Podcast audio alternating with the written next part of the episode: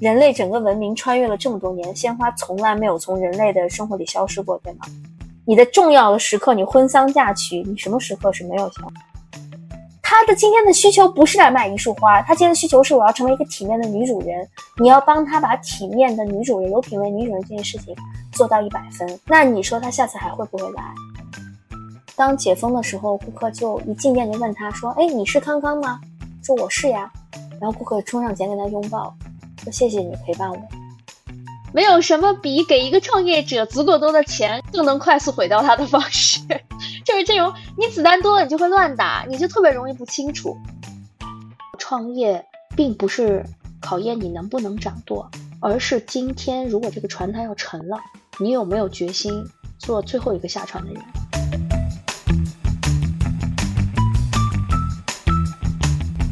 开店是创业的最小单位。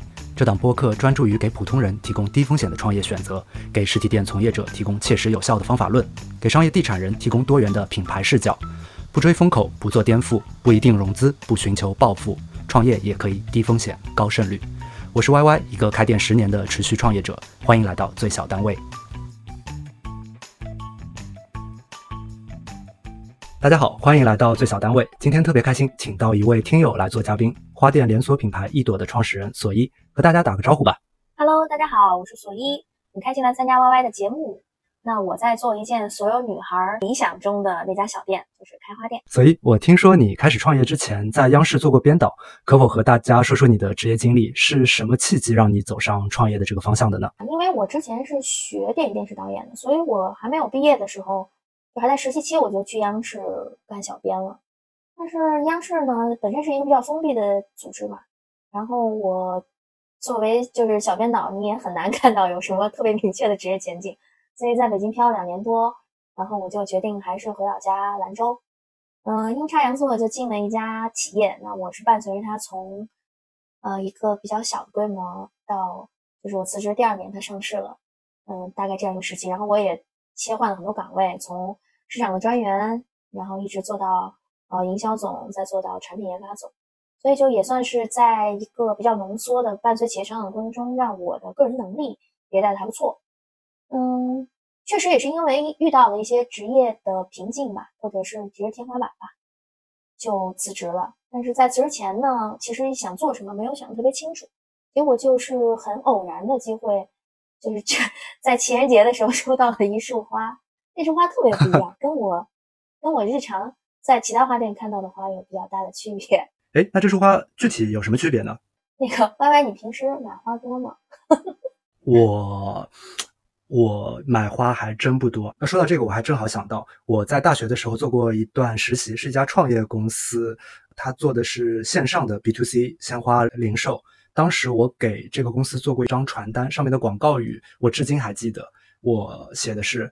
你知道吗？这个星球上有百分之五十的女生从未收到过一束花。这个百分之是五十是我瞎编的，但当时这张传单的效果非常的好，转化率很高。那应该不止百分之五十，可能我觉得现在的情况应就是到今天为止哈，可能都都到不了这个这个数，可能还要更。那说明这还有这个行业还有很大的潜力。是的，是的。说回这束花哈，就是这束花的不同的点是在于，我为什么会问你呢？因为其实绝大部分直男选花。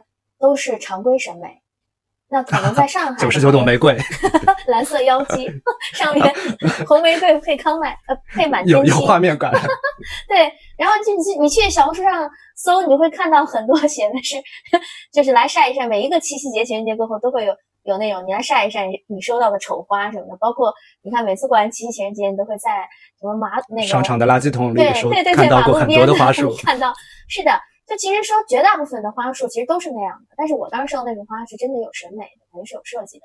然后我会很惊讶，那一般的女孩可能会夸男朋友审美好，那我这种 那个嗅觉敏锐的，一一心想要做生意的，看到商机了。对，然后我就马上去找了这家老这家花店的老板，我跟他聊了。好有执行力啊！我跟他聊了一下，我当时其实想法很简单，我就说我想知道他是怎么做的，然后花艺难不难等等。我跟他聊完以后。我第二第二周吧，我就安排好了事情，我就呃辞职，然后那个报课去，就当时是到成都学花艺的，我就直接来学花艺。哇，就是这个 这个速度也太快了。然后我我印象特别深，我四月份因为这花艺有半个月嘛，学完以后我回去就立刻找了工作室，然后我就装修工作室，然后火速就把我的工作室开起来了，是二零一五年的五月三十号。工作室是指没有自然人流，然后就在线上或者其他方式来销售，对吗？是的，纯线上，因为当时其实那家小店也是在一个很深的巷子里，它也没有什么自然客流。然后我当时就觉得说，那如果你都能做，就是在巷子里都能做，那我我当时的工作第一个工作室是在一个文创园区里，然后我租的是民宅，但是那个民宅是有一个小院子的，所以其实我当时想的就是在楼上，反正线上接单呗，就也也不用整那么复杂。然后工作室还是认真装修了的，所以就是它也算是我自己聚会的一个地方，因为那会儿确实是从企业刚出来，那又是在企业做高管，确实也有很多朋友啊，日常什么的需要聚会。我我其实当时创做花店的想法，一方面是闻到这个商机，另外一方面我也想给自己做一个，就是你知道女孩那种感觉，觉得哎自己有一个花艺工作室，又可以招待一个很漂亮、很温馨的场所，是一件特别令人 羡慕的事情。对，很多女孩想到开花店，都觉得啊每天跟花在一起，又可以又可以喝咖啡，然后又可以撸猫。所以我的工作室当时也养了猫，所以就是每一个你跟花店能联想在一起的美好点，我当时都具备了。所以当时你做这个工作室是期望它挣钱的吗？我实话实说啊，我没想过。我当时因为呃在企业的工作太忙了，出差出差就是那种频繁的出差过于辛苦了，我当时就很想休息一下，所以做这个工作室的初心本身是做一下自我调整，给自己换一个生活状态。我工作室开业的时候，我前东家的老板还来给我捧场，结果他进来他就问我，他说：“你放弃几十万年薪就为了干这个吗？” 但现在他回过头来看，已经是一家非常成功的连锁品牌了。嗯，我们也不敢说成功吧，就还是在路上，在慢慢在走。毕竟他们已经上市了，我我也不敢说。但是，嗯，我觉得，因为我跟他每年还是会会有这种聚会嘛，我也会向他汇报一下我的进度，确实是非常非常好的良师益友。然后他也很意外，因为其实包括我家人都很意外，没有人想过，一开始都觉得我只是想要休息调整去开一家花店，没想到一开开了八年，而且没想到越开越多，然后公司也慢慢的开始有一点小的规模，这其实都是大家所有人都没有想到的。是的，有的时候创业就是各种机缘巧合叠加在一起。哎，所以我知道你现在的门店都在商场里，那是什么样的契机开始让你进入购物中心呢？说来也是机缘巧合。我这个人就是创业带了一点运气，就是我的工作室开了不到一个月的时候，万达他们的负责人找到我了，说在他们中庭办了一场我们那边一个挺有名的美发品牌吧一个什么十几年的一个类似于像活动展出那样的一一个一个一个大的活动，然后当时那个活动里的花都是我们工作室做的，然后他们的店总看到了以后就觉得哎很有趣，就去打听到了我的联系方式，就说我们现在在。商场的一进门，主主客流门一进门的右手边，现在这个位置是万达影城的取票机的点位，它只有八个平米。我们现在也做不了水椅，因为对面是星巴克。嗯，我们是有敬业的，所以做不了。但是这八平米，我们也不想放着它放在那儿就取票了。我们希望有一家好看的花店。那我们看了你的出品还不错，你要不要来试试看？然后当时给的任务非常艰巨，然后那个女领导也比较强势，但是当当时就说我给你三天时间考虑。三天时间装修，也就是说我最多一周之后我就要看到你的店开出来。呃，这个情节听起来好像电影啊。那你能接受，你就回去想好，我们明天就可以签合同。那就是很奇妙吧？我自己当时也纠结了一下，因为三天时间不要说设计方案了，就连人都招不到，对吧？但是我自己呢，又又在想，或许也是也是可以尝试的一个方式，或者一个一个一个机会。那你时至今日再看，你会觉得很感激当时冲动的自己接下了这个重任。那这家店到今天为止都还在开，开了整整八年，这是一个很厉害的成绩。因为商场多金点位的调整其实是非常快的，经常是半年就会调整。是的，就是我说我我今天跟他们开玩笑啊，因为我们这个月又要续租了，续租就要签第九年的合约了。我我还逗他们，我说我可能是万达广场最牛钉子户吧。我说你看整个一楼所有的铺位，除了我星巴克、优衣库以外，其他铺位全部都更换过了。所以就是别说花店了吧，就是。在商场里做多经典开够八年都已经非常少了，更别说花店。而且二零一五年的时候，商场开花店是一个很大胆且创新的一个一个一个尝试吧。其实到二零二三年，在商场里面开花店，就算是一线城市，也不是特别的常见。所以你觉得花店这个业态适合购物中心吗？嗯，我是挺看好，就是在购物中心开花店的。我觉得有几个方向吧，就是可以来分享一下。首先呢，这个确实是我在自己过程中整理出来的一些经验啊，一开始确实没有想到这么成熟。我觉得作为一个小的品牌，就我之前听 Y Y 你的那个上一期播客的时候，我感同身受，就是如果你是越小的品牌，然后你的整个品牌调性又做得很不错，那在今天的这个大环境里，其实所有的购物中心跟不管是购物中心还是百货吧，其实大家都在面临比较大的这种业态调整。那在业态调整的过程中，他们是越来越趋向于生活方式以及所谓的城市客厅这样的一个方向去打造的。我希望大家都有一个所谓的第二客厅嘛。那它的业态的丰富度以及它的有趣性，它的这个留客对他们来说是比较具体的一些需求，所以反而像花店这种业态呢，就更适合成为呃商场的一个选项。而且呢，非常受到招商的欢迎。是的，我其实到，因为我是二零二一年初的时候才来成都，开始做样板城市的测试嘛。我们当时是一个礼拜吧，一个礼拜谈了成都二十五家花店，全是我自己点对点去谈的。谈完以后，其实每一个商场都非常想要我们入驻，我没有吃到过闭门羹。包括今天为止，其实在成都我们的拓店也不需要我去主动找谁谈，基本上都是各位招商小伙伴们在积极热情的 做联络。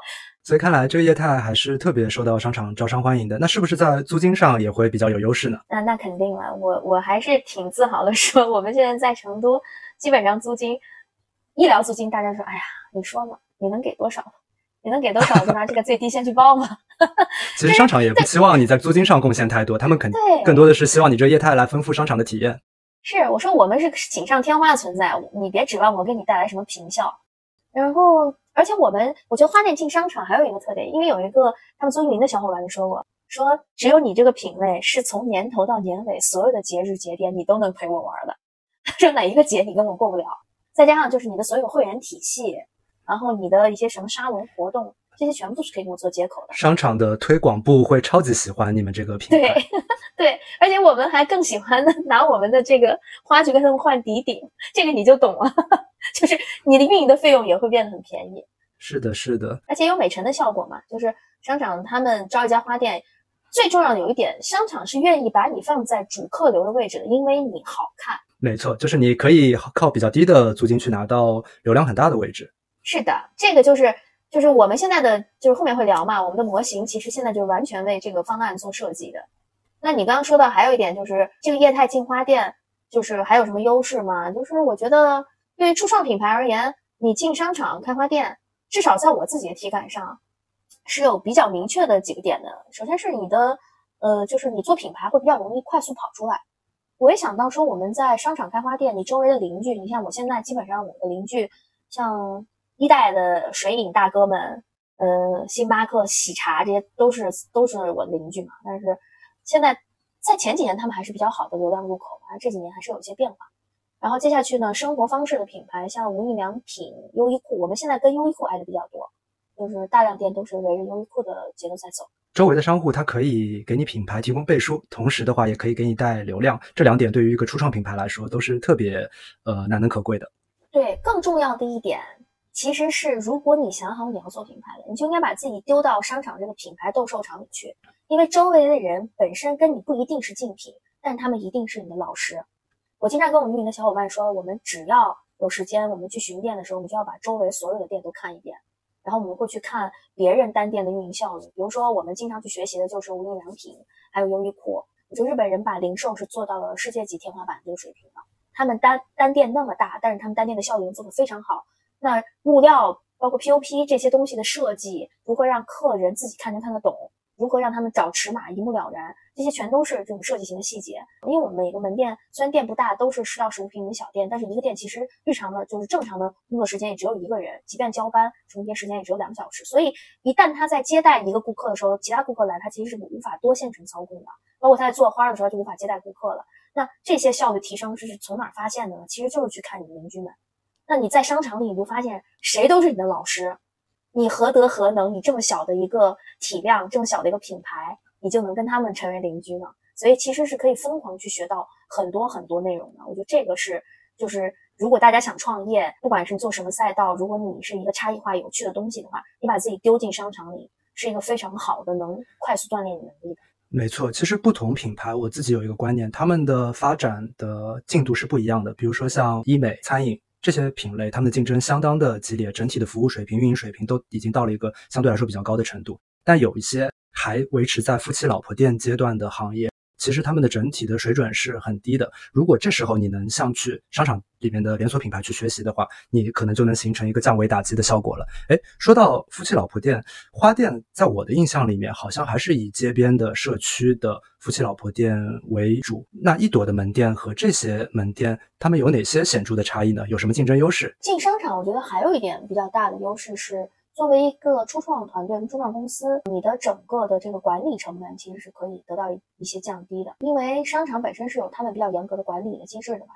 就举个例子吧，比如说你这个店店要是开在街边，今天你店员没有按时给你开门，你就不知道，对吧？但是你要在商场里，商场运营会来找你，他就拍照，他就拍照罚款了，发在群里边艾特我了。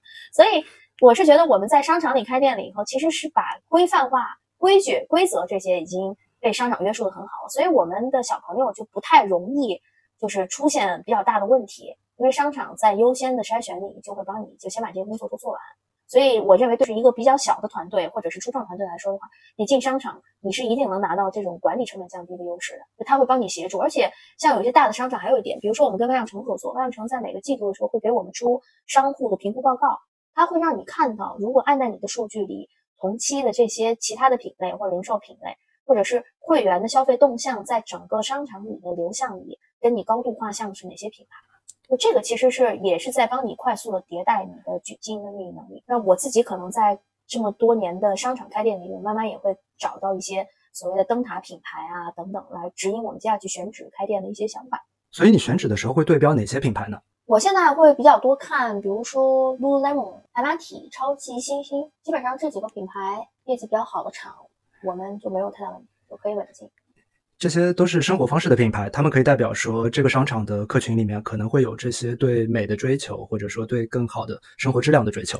对，一方面是这样，另一方面就是你能看到这些人的画像，因为超级星星它的开店的逻辑普遍是要覆盖既有住宅又要有办公的，单一维度的对他们来说。都不太能够支撑它的这个流转嘛，然后海马体的话也比较明确嘛，对，所以就是我们现在在看看这些数据在拿外说，但但只是比较表浅啊，因为我自己现在也是在大量的做选址的分析。那除了运营方面，进商场会给你们带来提升的话，对于消费者端会有什么样的优势呢？因为你进商场以后，你肯定首先拿到了商场这个品牌背书嘛，消费者呢一般在商场购物都还是有挺大的。就是信任度、信任感在这儿的，就是一般你在街边的店不会储值，但你在商场上就会敢储值嘛。所以，但从我的角度上来来说吧，我是觉得任何的初创品牌可能都要有一个明确的概念，就是做品牌这件事儿，它其实是一个双刃剑，它是挺大的一个挑战。我自己比较明显的体感是，你一旦把自己当做品牌来打造的时候呢，消费者对品牌虽然有更高的接受度，但是它的容错率也更低了，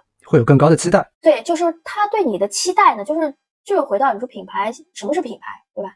我认为消费者在选择品牌的时候，其实选择的是确定性。但一旦你给他创造了任何的不确定性的时候，他的对抗情绪以及他的就是那种不满意的态度会爆发的特别明显。我因为鲜花本身是一个就是损耗比较大的生鲜产品，它其实本身是有很多不确定性的，不管是在店铺的过程中、养护的过程中，还是说消费者呃买回去的过程中，或者是配送过程中，都有太多的。干扰因素会影响到它的品质，但是我就会发现，就如果你是一个互联网电商品牌，或者是你是一个街边小店，可能消费者都不会对你有什么太大的情绪啊，就啊不能接受或者怎么样，就是大概率这样。但是在店里，我们是自从开进了商场以后，就会遇到真的是，嗯，就是他很多的客诉，对他的客诉，所以我们现在每一个节日以零客诉为我们胜利的标准，根本不是说我们业绩要冲到多少。你知道花店要做到零客诉真的非常难，这个对产品的标准化、对服务的标准化、对流程的熟练度，全都是有要求的。啊，在这个环节上，我觉得我就有很多想要去哭诉的点了，就是因为本身你卖花卖的是一个情感交付型的产品，就是他订花，他送给别人，包括他自己买，他都是希望说，哎，这个花在点亮我或者怎么样，就是他有一些情感交付属性在里面，有一些情绪上的期待。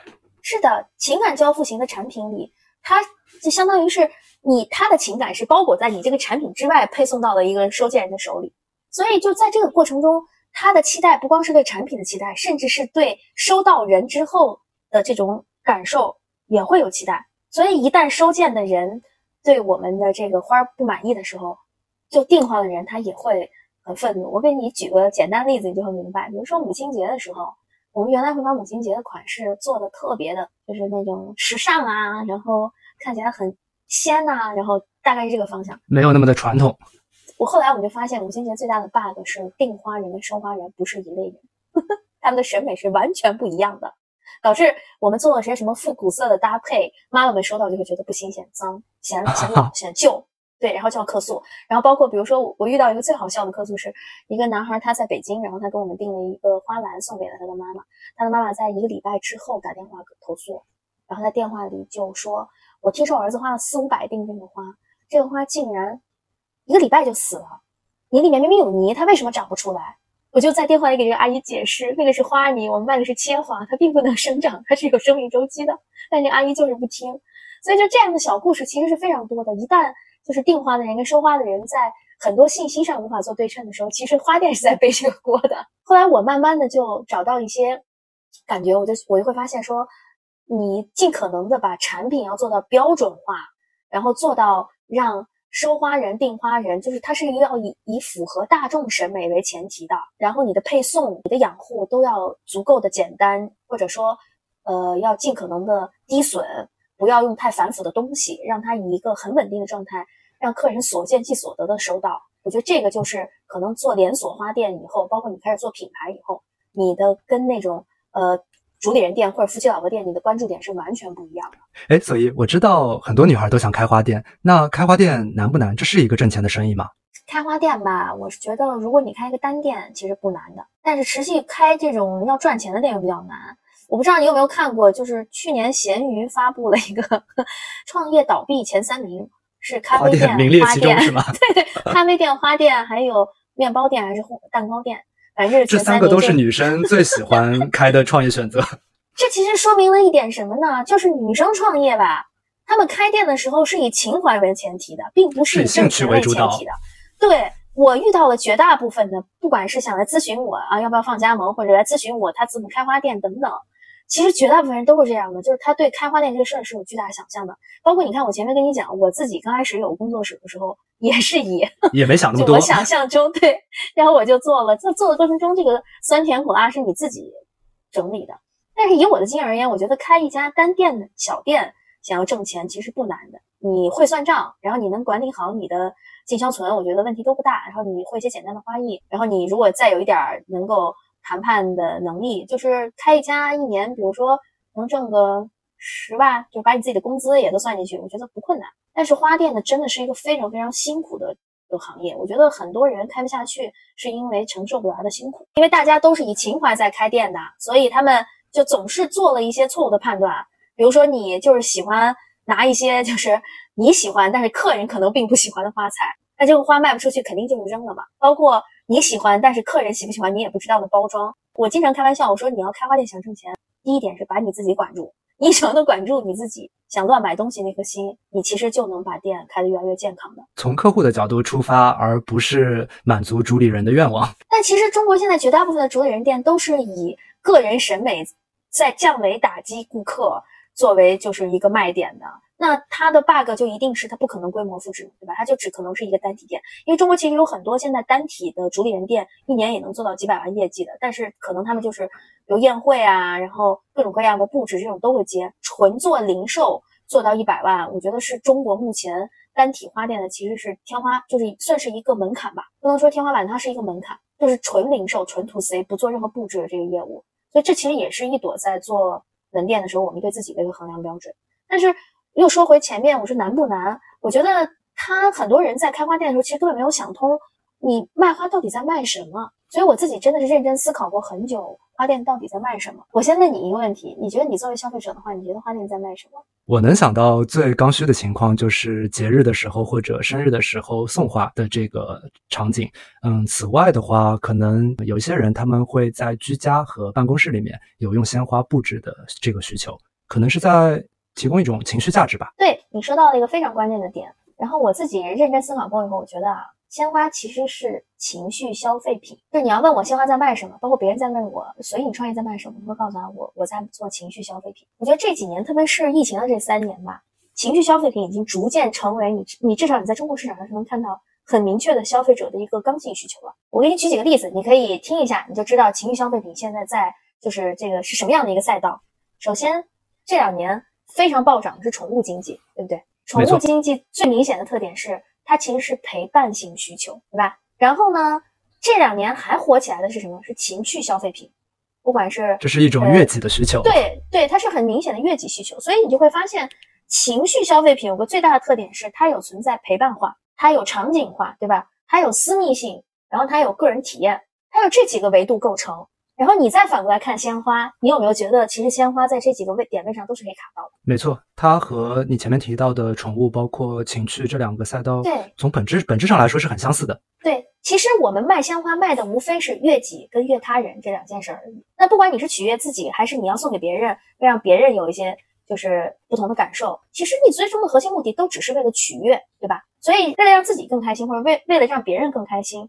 单纯来说，其实都只是在情绪价值上的调动而已。所以我想通这件事了以后，我又去想了一想，你卖花还在卖什么？我这周其实认真的查了一下我们一些会员的复购，我得到数据我是非常惊讶的。就我就发现，今天天气很差的时候，可能都会让我们的会员复购变得好一点。当他情绪有低落的时候，他反而更有可能来消费你。是的，是的。所以你就会发现，我有客人有有我们的会员在一周之内买了四次花，我就很纳闷，因为我们家的花是保证要五天评价期的。你要重复买的话，就意味着你上一次的话都没有就是带劲，你这次又买了，那是什么原因促使你这样买的？后来我就发现，有的客人其实他去店里的时候，他会抱怨，他就觉得我今天压力很大，然后我下班就是想来你店里看一看，我想顺便买点东西，或者说我们今天开了一天会，我真的太疲乏了。所以你有时候从销售的这个动线上，你会发现周一的时候，周一晚间好像业绩的增长就会比较明显，可能就是因为大家 周一都在开会，对，压力会比较大。然后到周五的时候呢，可能家居的客人的买花也会有有一部分的增长，可能就是啊，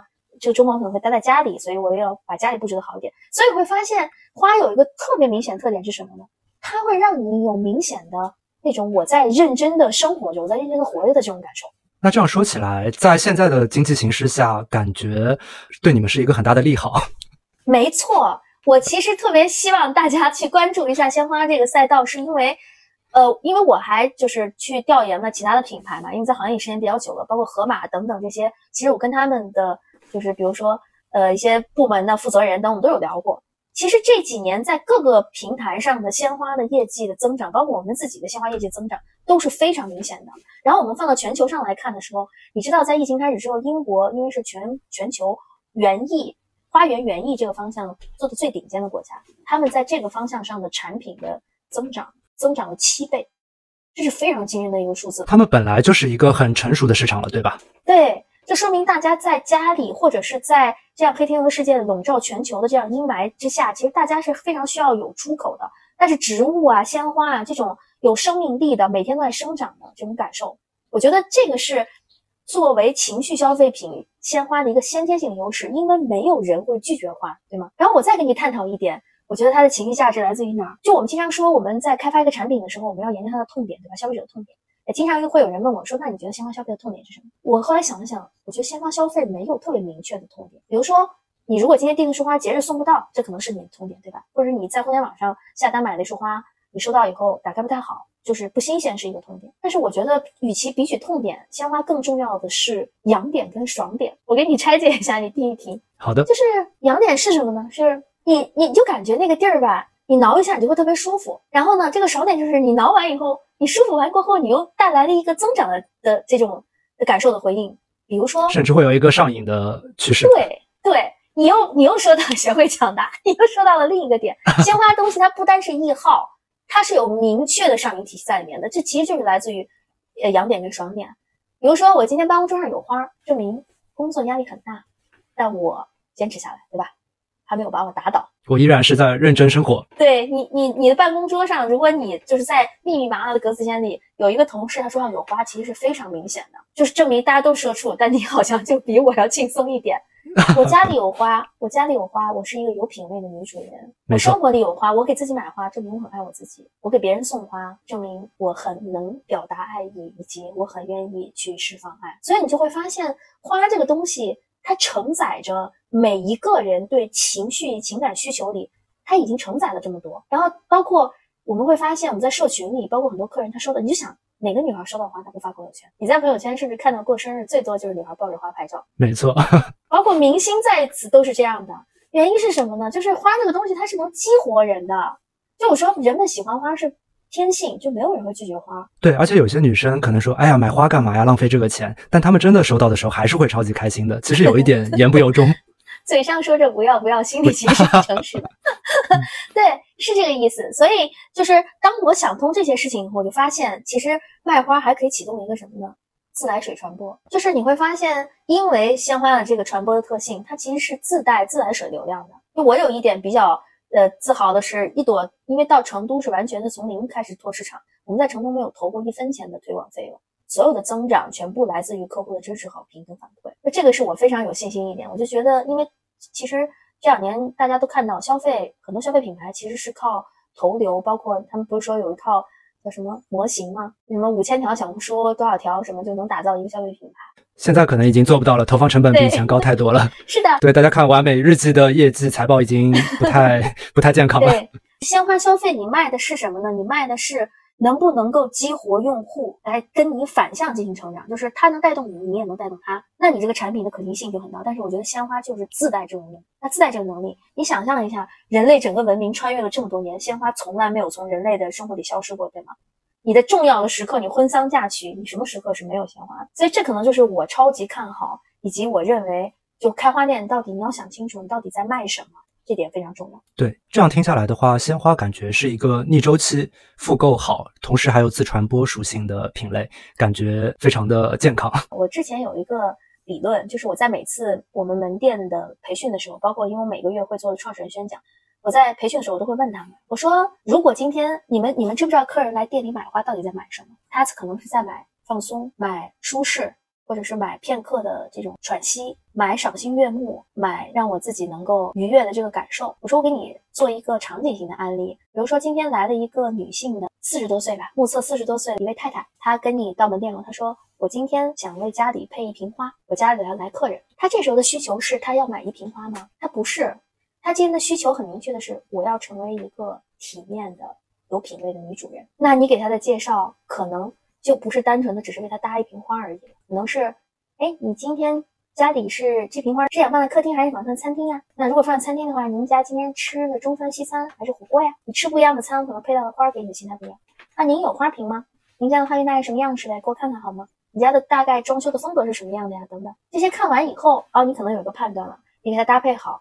你在送送走他之前呢，你可能可以拿店里面很小的一个小花瓶，插一两个单枝，你可能送给他说，啊。您好，这个是那个，你可以回去放在你们家的洗手台上啊，这样呢卫生间的氛围也会比较好。这是一个超棒的体验，对你就会马上让他知道，他的今天的需求不是来买一束花，他今天的需求是我要成为一个体面的女主人。你要帮他把体面的女主人、有品位女主人这件事情做到一百分，那你说他下次还会不会来？是的，听起来花店这个商业模式呢，确实是很不错。但是在我自己长达八年的这个创业经验里，我比较明显的感觉是，花店想要做到有规模效应是非常非常难的。对我印象里面，好像大部分的花店都是街边的社区的夫妻老婆店，连锁化的花店的确非常的少。我要是告诉你一个数字，你会很惊讶，全中国其实有超过二十五万家花店，它的数量远远大于咖啡店的。但是这二十五万家里，你能想起谁？一一个品牌都没有。对，所以其实这是一个非常吊诡的事情。我我们之前就在想，为什么这么大的体量没有连锁品牌？它到底痛点跟难点在哪？是不是很难标准化？是的，就是做了这么久，我比较明显的感觉是。任何行业，你但凡想要把它做到有规模的效应，它就必须要面对标准化这个难题。花店是非常难标准化的，不光是产品难标准化，人员的技术很多维度都很难标准化。不管是从供应链的前端，再到销售这个环节吧，有太多的部分，在目前我看来都是没有被标准化的。所以整个鲜花行业其实都还是处在比较原始的一个阶段。那一朵在标准化上做了哪些努力呢？因为我感觉你们现在连锁这件事情已经相对比较成熟了。第一件事儿，放下情怀，这是标准化努力的第一步。一个前提。对，你的前提就是你要把花当做商品，而不是当做你的情怀的产出。不是一个作品。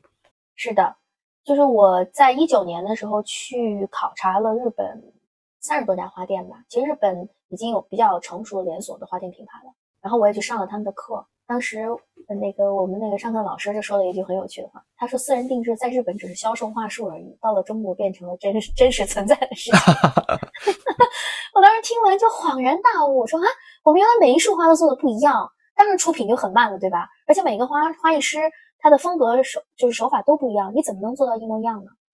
所以就是你会发现，东西都是可以量化的，都是可以标准化的。你把技术标准化，其实它会跟餐饮非常像。就像我们说中餐原来很难做复制，是因为就是一个厨子是一套做饭的方法，对吧？他们就说少许，什么叫做少许？但是为什么西餐很容易标准化？因为全是克数啊。所以你对标的鲜花也是一样的。比如说我们公司现在要做一束花，我们可能都是以私人定制的方式在进行服务。但是更多的是在内部的培训流程里，它是非常量化的一个，比如说什么规格多少支，什么形态的花材有多少支，它是逐步趋向于标准的，这才能保证。客户的角度看，这是一件在定制的产品，但客户不知道的是，从一朵内部来看，它已经是一个标准化的套路。对，它是一个标准化的管理，不能说套路，它是一个标准化的管理。对，我们会通过标准化的管理跟培训，要求店员做到尽可能趋向一致。百分之百是不现实的啊，毕竟每个人他是个手工活嘛。第二是标准化的第二个点呢，是你能不能够把效率提升？因为我觉得标准化最后针对的结果一定是效率，不管是你运营的效率、经营的效率、开店的效率，还是员工的人效，以及你整个单店的平效，其实都来自于你标准化的程度到底能做到多好。说到这儿呢，就一定要说一朵在门所有门店执行的这个 SOP 的管理了。那我们门店呢是有一本现在已经有将近一百四十页的一本标准化手册了，它其实就是十万个为什么。它既是门店的培训指导手册，它也是员工日常考核的手册，同时也是门店的说明书。就是你在店里遇到的任何问题，你都可以在这本册子上找到答案。这本 SOP 手册，我很有信心的说，全中国花店里只有我有。我给业界很多的呃，就是大佬们都看过，他们都非常惊讶。甚至有人开玩笑说：“所以我终于知道为什么疫情三年你还没死了。”但是说回这本册子吧，其实是有很多我们也是在很多行业里取到经的，因为其实最早有标准化手册的就是这些连锁的餐饮品牌，不管是星巴克还是麦当劳，他们都是有非常厚的一本册子来指导整个门店里的所有的操作流程的。其实这个也不是什么新鲜事儿了，只是在我们行业里没有人做过而已。那第三点呢，就说到供应链了。如果你想把标准化的效率做起来的话，其实供应链是非常非常卡你的脖子的。鲜花这个行业从前端的种植再到销售，它其实是非常的原始。它到目前为止，它依然都还是一个就是基础交易的这样的一个状态，并没有形成一个很模式化或者标准化的一个一个方案，或者是说有这样的一些服务。所以我们自己在做标准化之前呢，就先开始做了前置仓来做这种标品。为门店来进行供货，所以就是你可以理解为从基地一件送达至我们的仓库，我们仓库在进行呃标准的处理。那我们仓库也也有一套标准化手册在执行，不管是长度啊、开度啊、怎么样包装啊、用什么样的就保鲜剂进行养护啊，在这些环节全都处理完了以后，才会以标品的状态送达至各个门店。那各个门店呢，它就会以比较简单的方式，也不需要再修剪了，上架就可以直接开始售卖了。所以门店的效率提升呢，是来源于你为他把工作做到什么程度。听起来其实就是跟预制菜是一样的逻辑，对不对？对，听起来很像中央厨房，就是把本来在门店需要去完成的一些步骤，在集中化的处理，这样就能提升效率和标准化的程度。对，因为其实我看零售无非就是人、货、场这三个维度，你如何能把标准化做到极致而已。但是在呃零售维度里也好，或者餐饮维度里也好，人、货、场这个这三个核心。已经有无数的品牌把标准化做到足够好了，我们其实只需要去学就行。一朵只是把这些标准化的东西引入了花店，这个相对来说可能没有那么先进的行业。是的，然后再说到下一点，我会让你大吃一惊。一朵在做效率跟标准化这件事情的时候，我们自己建了一套数字化的系统。这套系统其实现在对我们的内部管理以及效率优化带来了极大的帮助。我一开始其实仅仅只是想。做好我们进销存的管理，但是我在目前市面上又找不到很好的 SaaS 服务的平台能契合到我这个业态的，所以我们才决定自己做。但在搭建的过程里呢，我们把每一个数据之间的关联性，关联性包括每一个，比如说仓库库管的出库的这个动作，跟门店店员接库的这个动作，就是以人为节点的动作的这个关联性里，我们打通之后，发现了很多很多很奇妙的点，就是数字化管理带给我的这种，就是你把整个的业务逻辑跟业务模型看得更透彻了，你明确的知道进行哪几个店的管理。就能让你的效率更优化。那花店挣钱有个核心点是，你能不能控损，对吧？其实不光是花店，所有的生鲜行业，你只要能控损，那你就一定能挣钱。那你控损靠什么控呢？一定是你供给他的产品是他百分之百能卖掉的。那这个数据要怎么进行获得呢？我们现在系统就是能看到每一家店在具体单品上的差异，然后我们就可以实时的去调整每一家店配货的比例，甚至可以精确到颜色，甚至是你可以在这个系统里。明确的看到每一个店员用花的习惯，来判断他整个花艺水平的进度，来校正他的培训的节奏，以及他来监控他整个成长的这个进度。这个是其实是我做了数字化以后带来的一个意外收获，我之前是完完全没有想到的。这真的是非常令人诧异的一件事情，因为据我了解，很多几百家门店的餐饮企业都没有做到如此的数字化的程度。所以我们自己在接完数字化系统以后，我们现在每一个单店。每一周的单店毛利，然后单店的损耗情况、单店的消化情况、单店的周转率都是非常清晰的。甚至我们这这套数据是完全对所有门店的小伙伴都公开的。然后我会给大家一个度量尺，就像一个健康指标一样，就像咱们的看到体检报告一样，会告诉你你家门店健康的指标的范围大概在多少，那你就可以拿你每周的数据去做对照。就我们现在能做到这个程度，其实。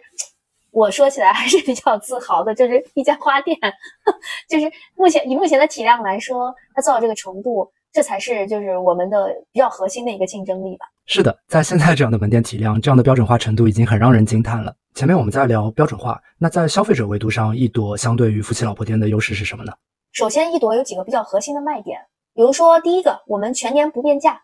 呃，也就意味着，不管是节日还是日常，我们是统一售价的。你什么时候来买，我们都是这个价。圣诞节也不涨价吗？不光圣诞节，情人节、七夕节我们也不涨价。哇！任何花店想宰你一刀的时候，我都不涨价。这对消费者来说，其实是很大的一个吸引力。这个其实是非常考验我们采购能力的，因为你要让门店不涨价，就意味着你必须给门店的供价也不变，门店才愿意配合你不涨，对不对？没错。所以你就要倒倒逼采购去找更源头的。基地，所以一朵的所有货都是来自于基地直供的，我们基本上没有中间商去倒二手。那你的供应链半径越短，一定意味着不光是花期限的问题，你的价格也更稳定。我们第二个卖点呢，是我们鲜花只卖三天。那我要求门店呢，到第四天，我不管是你要报损，还是你送给客人，它都不能再留存在店里了。就一旦一个生鲜的品类你开始要求新鲜度的时候，其实不光在要求你的管理能力。更多的是你如何去监控这个管理，对吧？连锁店你是很难失、很容易失控的。那我们自己又收回我们数字化系统，是可以看到整个门店在报损动作上是不是连贯，以及它是不是超超时了。那一朵目前的平均均数差不多能做到二点五天左右，所有花材就入清了，等于没有损耗，这也算是一个比较核心的竞争力了吧？没错，这个周转率听起来非常的健康。第三点呢，就是我们所有的鲜花呢都保证有五天的平差期，如果你拿回家养不够五天，或者是过程中出现什么问题，你可以随时拿来跟我退换。我敢说这一点，在全国的花店也没有人敢做得到。其实我们自己实测下，我们的花期不止五天，我们的花期再配合到保鲜剂的话，差不多能养到十到十五天，也是非常理想的一个状态。所以就以上的说到的这几点呢，就已经算是对标于目前的街边的小店或者是夫妻老婆店是有比较大的差异了。听起来这三个卖点对消费者来说都是非常有吸引力的，但似乎也对供应链提了非常高的要求。是的，今年我自己更大的精力基本上都是投放在供应链搭建上。进商场这件事情给一朵在品牌端和消费者端都带来了很大的优势。不过三年的疫情其实对于购物中心和对于品牌来说打击真的很大。我听说你们去年门店合计闭店了二百八十多天。那你觉得一朵能坚持下去的核心的原因是什么呢？我实话实说，我觉得在我创业经历里，能遇到疫情这样的黑天鹅事件，是我的一次很好的福气跟收获吧。它让我理性客观了很多。因为我前面也说到，就是一开始开花店的时候，其实你是没有想得特别清楚的。包括我们从兰州到成都，也经历了非常多的问题跟事情，都是因为不是一个体量的城市，你面对的问题困难度也不一样。所以，差不多二一年的时候，我我自己本人就在一个非常痛苦的状态。那还是那句老话吧，就是我觉得塞翁失马，焉知非福。就你被打疼了，你就知道这事儿该怎么做是更有效的。所以其实又回归到你创业，你到底在创造什么样的价值？你今天的用户是谁？你反复在思考这两个问题的时候，可能你的路就会变得更清晰一点。对我自己也有同样的感受，疫情会逼迫你去思考你自己的商业模型是什么样的，你的这个账得算得更加的明白。是的，但不单是算账跟商业模型这两个维度问题。我前面有说到，你到底是谁是用户，你要先想清楚。我觉得在易朵的什么项目里，我跟我合伙人是有一个共识的，就是我们的用户分两个维度，顾客。和员工，所以疫情三年，我们坚持下来有很核心的两点是，我们的顾客跟我们的员工始终站在我们身边。我先说说顾客吧，我觉得，因为鲜花这个品类它本身就是情感传输型的产品，我前面有聊到它情绪价值，包括它的一些情感交付等等，所以它背后的信任。他需要的信任，以及他对你品牌的信任，对你员工的信任，就是要足够强的。那在你每一个重要的时刻，他都在陪伴你的时候，他对你的这种就是情感的链接，它有很多爱屋及乌的成分。所以我就会发现，我们在创业的这么八年时间里，特别是疫情的这几年里，我们有很多很动人的时间是我们的用户给到我们的。比如说，我们的用户会。在去年成都封控了十五天，然后一朵所有门店都关闭了，没有办法卖花。但是顾客每天就在社群里跟我们互动，我们会跟大家有很多的链接，比如说你一起打卡做饭呀，然后打卡看书、打卡运动等等。当成都解封的那一天，就有用户带着奶茶、带着面包、带着月饼去看望我们的店员，说非常感谢你在疫情期间给我带来的陪伴。我觉得这样的故事，其实在一朵是数不胜数的，就让我多了很多。我觉得你真正在创造的价值，是你真的在。用一朵点亮他们的生活，同时你也收到这样的正反馈。那说回员工也是一样的，就其实我们招的员工跟餐饮招工的区别并不大。就绝大部分的小朋友出来找工作，他并不会觉得说花店是一个有前景的职业，对吧？我无非就是在花店卖花而已，我就是个卖花小妹。那你在花店卖花，可能就学了一门技术，但是你对我的管理要求又这么多，我不愿意做。所以一开始员工的流失也是非常快的。那从员工角度来说，一朵这个业务里是要强依赖员工的。那我们单纯去做培训，去做整个职业化的这个培养，这只是一个维度而已。更重要的是，能不能够让这些人在职业化的这条路上，或者是说在花店工作的这个氛围跟环境里收获到什么？他们有没有得到正反馈？然后我就认真想过，他这个反馈是来自于公司对他的嘉奖吗？其实并不是，而是来自于用户对他的满意跟信任。我前面说，用户带着。很多东西去看店员，其实这个对我们的员工的稳定性带来了极大的帮助，就让一朵在人这个维度、用户这个维度变得越来越稳健。我一直特别希望我的员工在职业化程度上有比较大的一个提升。后来我就发现，其实职业化程度的提升的前提条件是你在这个岗位上，这个职业，就哪怕你就在一家小花店里卖花，你有没有感受到得到尊重，同时建立到自信？我在这儿给你分享一个小故事。我们前面有说到的一朵在万达广场开了八年的那家小店，它的上一任店长呢？是在这家店已经干了将近三年时间的一位妈妈，然后她离职的原因是她的老公被外派了，所以她必须要回归家庭。前两天，因为我们想给这家店做八年的一些记录，我们就重新去采访了她。她在电话里一直在表示，她非常想愿意回到这个团队里来，想回到这个岗位上来。他认为花店给了他太多的美好了，他也在不停的传递美好。然后他就讲到说，有顾客因为去年兰州西北地区封控的比较严重嘛，差不多有五个月的时间都在封控，断断续续的。然后他每天都在群里跟顾客进行互动、进行链接。然后当解封的时候，顾客就一进店就问他说：“哎，你是康康吗？”说：“我是呀。”然后顾客冲上前跟他拥抱，说：“谢谢你陪伴我。”我当时听到这个的时候，我就觉得啊，这可能就是一朵这样一家小店能够给用户及员工之间创造的价值。大家经常用星巴克举例，说星巴克。呃，开启了中国人喝咖啡的习惯，是星巴克奠定了中国整咖啡市场的基础，毋庸置疑。但是从从业者角度上来说，星巴克其实是在中国创造了咖啡师这个职业。成都现在是全中国，哎，成都跟上海应该是说是全球咖啡店排名第一、第二的城市。现在绝大部分的单体咖啡店的从业者，其实他们都是有星巴克的从业背景，所以星巴克就像黄埔军校一样，重新为这个行业创造了很多核心的价值，输送了人才，输送了管理，输送了整个咖啡文化。那我其实自己也反向在看，一朵能不能够成为一个这样的企业，通过标准化跟规模化的扩店，然后通过对员工的职业化的培养、职业教育，然后因为我们现在还在对接，呃。对口的这种专业的院校来做职业化的培养，是不是一朵也有机会能够输送鲜花文化，培养鲜花的零售的人才，也能为行业带来更多的事情？也可能是因为我有这样的发心，我想为行业做更多的事情，我想为我的用户做更多的事情，所以他们很坚定的陪在我身边。然后一朵今年也真的是越来越好，越来越顺利。没错，疫情对所有实体店的打击真的太大了。作为一个早期连锁品牌，我觉得能顺利活下来就是一件非常不容易的事了。哎，对了，所以现在线上卖花的也很多。我知道的，比如说像野兽派、Rose Only，他们已经经营了很久的品牌，也包括抖音直播卖花这样相对来说比较新的模式。那你有没有考虑过线上销售呢？还是会坚持实体连锁店这样的形式？我这个人对实体零售是有一些情怀的，而且也会有些沉迷在里面吧。我觉得实体零售是非常有趣的事儿，有几点分享吧。首先，我觉得实体零售呢，它最大的特点是人跟人之间是有交互的，而且它有比较好的温度感。特别是你开的时间越长的时候，你能特别明显的感觉到你跟用户之间是在互相成长，就你能互相看着对方在成长。比如说，我们有小店已经开了八年时间了，那我们就有用户，他有时候来店里，他就说，那你看，我还是当大姑娘的时候在你店里买花，我现在孩子都这么大了，我还来。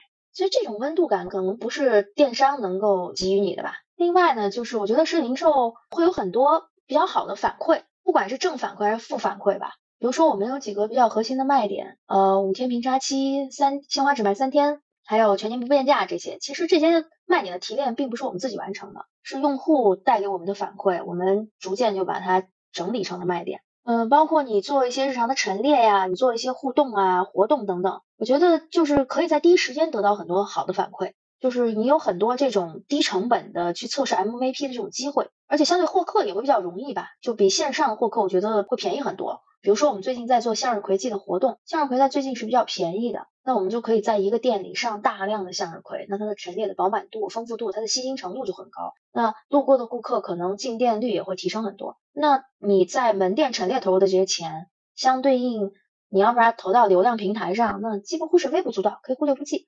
但是它在转化的效果上，可能比你去线上投流的效果要好得多。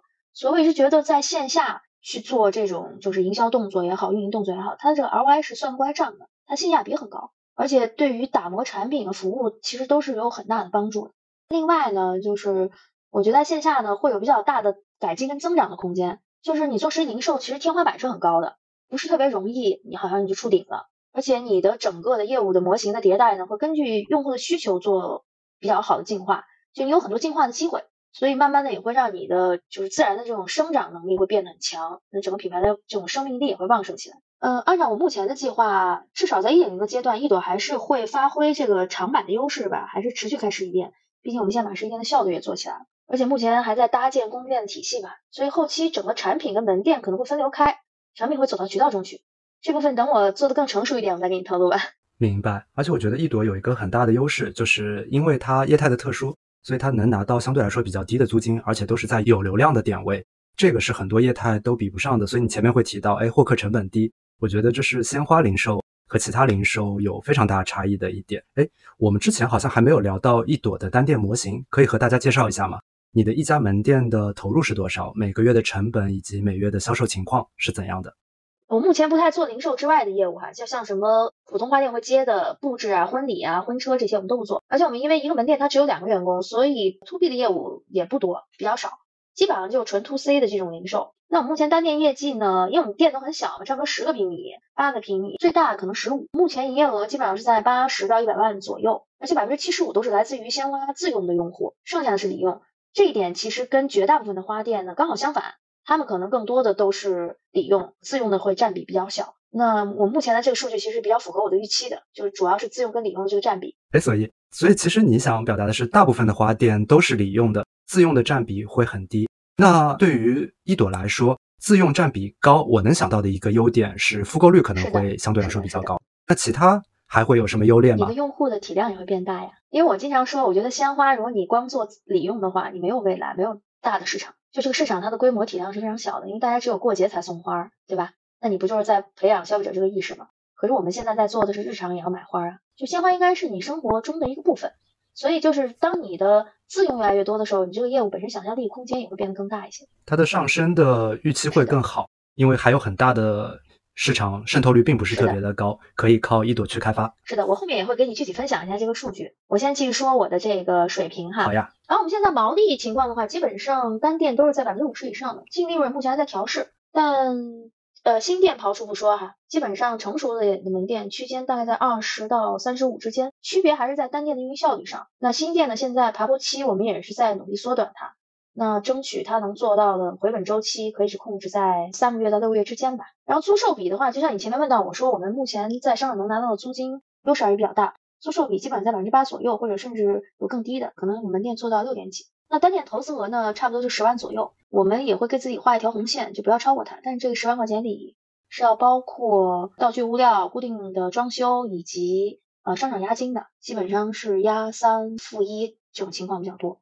装修的话，现在我们也比较简单，然后我们今年已经把它跑成一个轻体量的这种模型搭建的门店，那像乐高一样，那一个晚上就能搭建完，所以我们也不太存在工期啊，或者是说装修押金这些事儿，都会比较简单。而且所有的道具呢都是可以回收反复利用的，这样做呢基本上也就避免了如果出现了一些选址失误的情况呢，你的这种沉没损失会降得比较低嘛，你也能够快速的掉头加止损，所以测试成本也会变得更低吧。那我自己感觉呢，今年业务其实明显是轻快起来了，在店数减少就对比二零二二年减少的情况下，我们上半年的同比呢客量增长了百分之五十一，所以这就如同我前面你问我的问题一样，我觉得。我们的业务多了很多想象的空间。以上说这些呢，基本就是我过去两年受罪加交学费换来的 结果。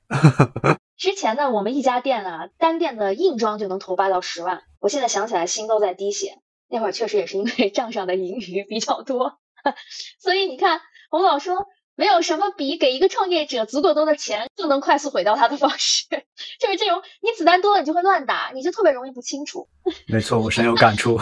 我突然就发现啊，我放下情怀以后，我的所有毛病都被治好了。我觉得可能创业你在打磨的过程，就是你先做对，再做好，再做快。可能所有的商业模式都是这样吧。除此之外呢，我还有一个特别想说的成绩，就是一朵在成都的这个样板城市的测试，我们是没有花过一分钱在营销渠道上，这个我还挺自豪的。当然，确实也是因为没有钱买流量哈，就是我们基本上所有的钱都拿去开店了，包括我之前浪费掉的。所以一朵目前在成都的增长基本上都是自然增长跟口碑增长，所以就是口碑传播我们做的还不错。就我们对产品是比较有信心的，我们是有信心你买过之后还会再来的。比起买量的话，我们其实用了笨的办法，我们策划了挺多跟用户联动的方式，比如说开放一日店长的这种活动啊，然后包括还有一些一朵客厅这样的这种主题活动的设计。让顾客到门店做这种店长体验，以及帮我们干活。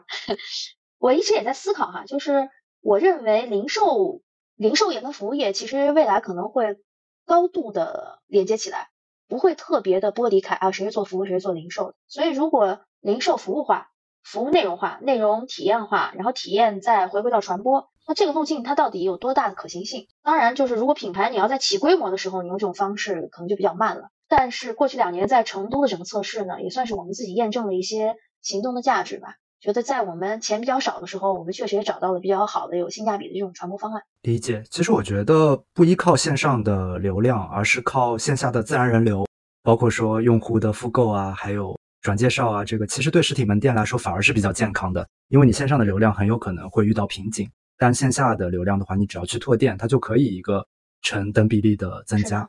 所以我听下来感觉一朵的单店模型非常健康的，投入小回本快，而且你前面也提到，虽然现在还在品牌比较早期的阶段，但是你们已经在供应链端开始做标准化，像普通花店需要在门店内完成的一些处理工作，你们就是在前置仓做掉的，再加上你们已经搭建好了数字化的系统，似乎已经为扩张做好了所有的准备。那接下来一朵的发展计划会是什么样的呢？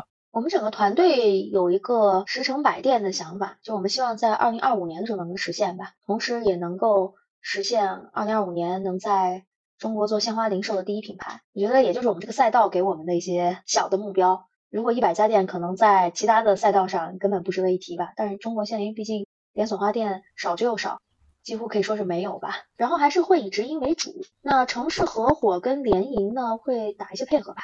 我相反倒觉得一百家店有一点保守了，因为你们的门店体量比较小，而且也比较适合规模化的扩张。会不会感觉这样的开店速度有点慢啊？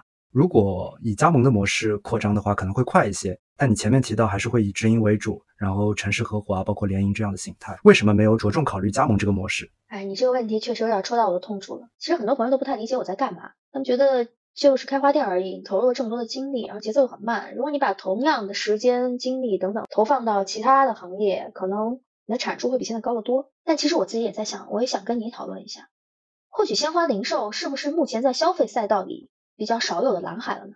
我自己对行业是有些思考的。就我觉得，首先一个问题是中国全民消费鲜花这个时代是不是真的来临了？就是你看互联网电商的这个鲜花品牌，不管是花家花点时间，其实也跑了挺长时间，他们也做到了 B 轮、C 轮的这种规模，他们也在整个行业里可能也跑了六七年。但是真正对这个行业的推动到了什么程度呢？大家现在就消费者的维度吧，对于鲜花消费是不是一个哎随处可见、随处可买的这样的一个程度？另外，我也判断，就是当有更多的人进入赛道来一起推动这个行业的时候，可能这个行业才会更快的进入快车道。就我之前经常说一句话，我说，因为我原来也会带大量的鲜花培训嘛，然后我也在线上在做一些花园运营管理的授课，那经常会有人问我说，哎，你经常出来分享，你怕不怕培养竞争者？我说，其实我根本不在意你跟谁买花，就我是期待说这个行业有更多的参与的人，然后能进入行业来一起做一点事情。我眼前是一座金山，但是能够拿起挖金铲的人他太少了，所以就像水果一样，就像百果园 IPO 一样，就是是不是有更多的人从业？然后让到处都开满花店的时候，这个时代才会真的来临，才会把消费者的这个消费欲望才会点燃。所以其实我对赛道的前景是很看好，但是我对整个消费的节奏我是有一些不确定性的。那我不太在乎消费者你在哪儿买花，我更在乎的是你买不买，你日常买不买，还是你只有节日才买？就像我前面说的，如果你只有节日才买，那这个行业其实是做不大的。我可以给你分享一些数据哈，其实中国的人均鲜花消费支数呢，只有不到十支。可是同等水平收入的国家呢，差不多是六十支到八十支。你听这个数据的话，它其实比咖啡就是 想象力空间可能更大一点，对不对？像日本、美国、欧洲很多地区的国家，他们鲜花的日常消费的占比占整个鲜花市场总量的百分之三十到四十，但是中国的自用市场其实占到不到百分之五。那你听这个空间其实是非常可观的，但确实是一个周期比较长的赛道。我觉得它跟经济、消费习惯整个发展。可能都是密切相关的，它不是那种就是很能快速让你实现爆破吧。另外第二点呢，就是对于加盟店的管理呢，我认为人的干扰因素太大了。就像我前面跟你聊到的，花店呢其实是离不开在店里这个人的。他一旦释放品牌呢，我就很担心，就是整个市场或者是对于品牌的这个双刃剑的效应它就发生了。在这我特别想给你解释一下，我一直这么多年，因为我在就是创业之前也一直在企业做品牌嘛。就是我理解的品牌双刃剑呢，是消费者对你的信任度越高的时候，其实他愿意为品牌付出，就是溢价也好，接受度也好的时候，一旦你出现问题，他对你的容错率其实是很低的，他的情绪、他的气氛其实也会反弹的更明显。所以谈到加盟的时候呢，我会比较担心，因为服务啊、品控等等会不会。无法控制啊，因为这个失控呢对品牌带来损伤。但因为我们这个产品呢本身又是带有比较强的情感属性的，包括我们前面聊到创造情绪价值等等。那如果用户他对一朵是有期待的，我就非常不想让他们失望。就像我们的卖点里有一条是保证不足平差期，我就可以无条件的退换一样。其实你很难要求顾客去正确的养护鲜花。所以平差期是个不可控的因素，但也有顾客因为养不够时间，他就来客诉。那我们真的就是无条件的处理，一直到你满意，甚至在下一周可能还会让门店继续给你送花，然后再做回访。那你你用这种方式去做就是用户的服务，其实是投入了更多的成本的。但是我始终觉得，如果你重视，你的用户也会重视，你的员工也会重视。就像一朵，其实内部对于客诉，它是个零容忍的态度。我所谓的零容忍，并不是说去处罚员工哈，因为这个游戏规则本身是我制定的，所以你要找问题呢，你肯定也是找规则漏洞，你不是去处罚犯规的人，我觉得这样没有意义。那我自己的习惯呢，是有客诉，我首先自我反省哈，是不是我们哪里设计又有问题？那如果你用加盟的方式去做的话，我其实不太确定加盟人会不会认真的对待这些问题，以及他们能不能执行到位吧。说白了就是。我想要一个带资进组，而且很用心去呵护一朵品牌的这样的一个店长，但是能不能找到呢？好不好找呢？我是不太确定的。我的感觉是，对于大部分行业来说，可能有一些困难，但对于一朵所在的花店这个领域呢，我相对来说还是有一点信心的，因为想开花店的人很多，然后你们的投资额也不高，那我相信愿意来加盟的人，只要你愿意开放啊，这个我们以后可以探讨。愿意来加盟的潜在的加盟商应该是很多的。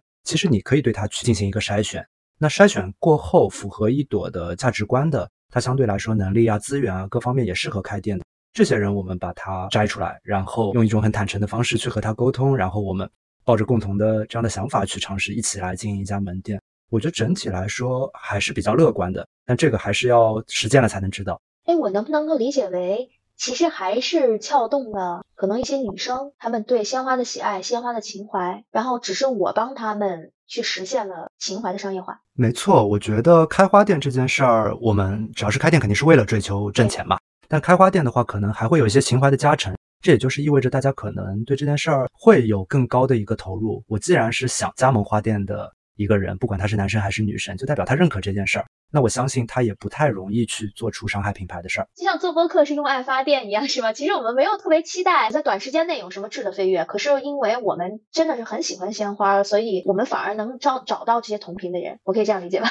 没错，而且就像我自己做这档播客，也没有在短期之内有任何变现的打算。更多的是认识想开店的朋友，然后可能说，哎，互相有一个交流的机会。如果能帮到一些朋友避免一些坑的话，那我觉得就已经达到了目的了。你确实给了我一些信心，但是我也很坦白跟你说吧，就我觉得，哎呀，短时间内或者是说目前没有开放加盟，还有很大的原因是因为我个人的短板。我前两天听到一句话，说如果一个人他太用力，他就走不快。我觉得在我身上是挺淋漓尽致的体现吧。就是你，你跟我聊到现在，你应该能有。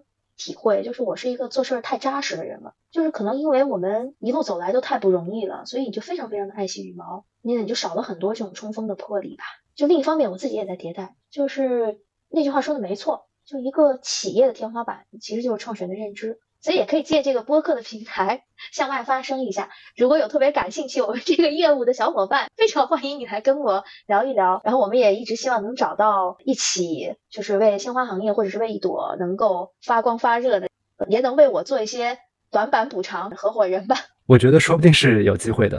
那所以你为什么会选择创业这条路呢？你期待创业给你带来怎样的收获？我要实现财富自由。但是好像这个离现在的这个节奏还有一点远。开玩笑的，其实我每次听到就是我说我创业的时候，我说或者是也会有一些小抱怨的时候，你就会听到很多人跟你说，创业哪有打工苦啊？你好歹给自己打工啊，然后你苦也是给自己苦呀，你财富自由指日可待呀。哎呀，我有时候不知道该怎么回应这样的就是朋友们的论调吧。就是我觉得我是一个打工了很多年的人，我才开始创业的。就是创业身上的责任感跟打工是完全不一样的。我之前有朋友跟我说。就他可能在大厂，他想辞职跟我一起创业，他的级别也挺高的。他就说我不不甘心在这个大厂里当一个螺丝钉，我觉得我是一个船长，我想去掌舵。然后我就跟他讲，我说你知不知道创业并不是考验你能不能掌舵，而是今天如果这个船它要沉了，你有没有决心做最后一个下船的人？我说这个其实是对创业最大的挑战。我老开玩笑说一句话，我说前世作孽，今生创业。就像一朵这个业务一样，它是开在商场里的，我们三百六十五天都在营业，所有的节假日都是旺季。我已经很多年都没有休息过了，甚至我已经连续八年的春节都在门店值班了。这两年稍微好一点了，因为团队成长起来了，我偶尔也能喘口气。哎呀，但是我确实休息的时间非常少，就是每天都在高强度的工作，超长待机。所以我是出了名的女铁人，就无数个通宵搭建。因为我们只能晚上施工嘛，所以一朵开过店的商场的地板我都睡过，大半夜我都躺过。没错，这个商场只能夜间施工，我还挺有感触的。对，但是每开出一家新店的时候，你都特别自豪，特别骄傲。我们现在开店呢，会邀请我的顾客参与剪彩，一起来分享成长。哎，说到这儿，我觉得创业其实对我而言最大的收获就是成长吧，就这个。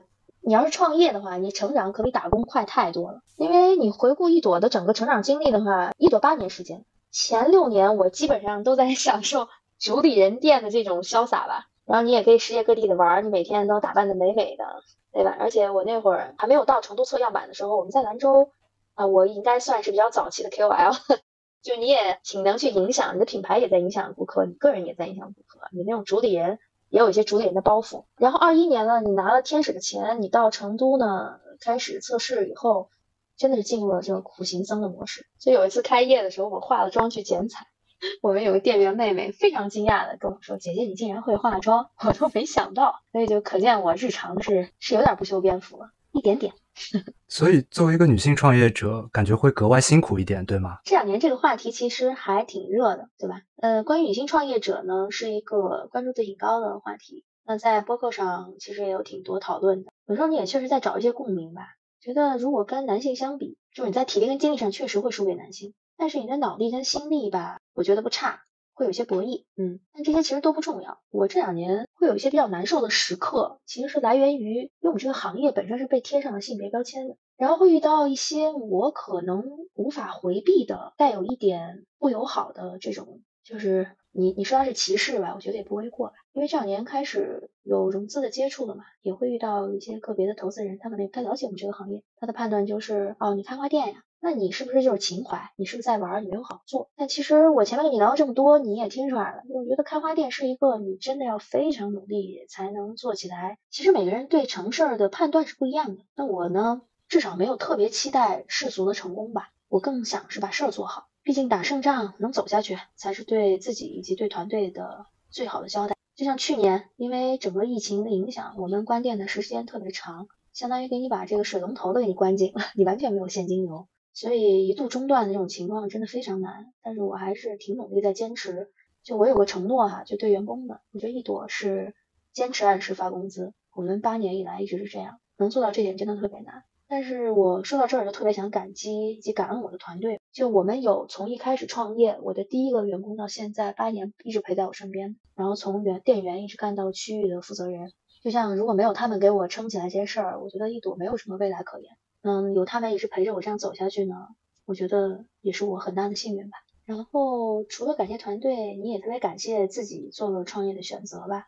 就你即便创业这么苦，你让我再做一万次选择，我依然还是会很坚定的创业。就像你把创业形容成一个游乐场一样，这游乐场里又有跳楼机，又有过山车，它是特别极致的体验。我觉得人生可能没有比创业更极致的体验。我前两天听了一个采访，然后采访的是我很喜欢的、很成功的一位女性创业者。他就说：“他说他时常问自己，你来人间干嘛来了？你是看星星看月亮，还是你来算账来？”所以我听完以后，我就大有感触，就正好呼应到我对自己的一个期待吧。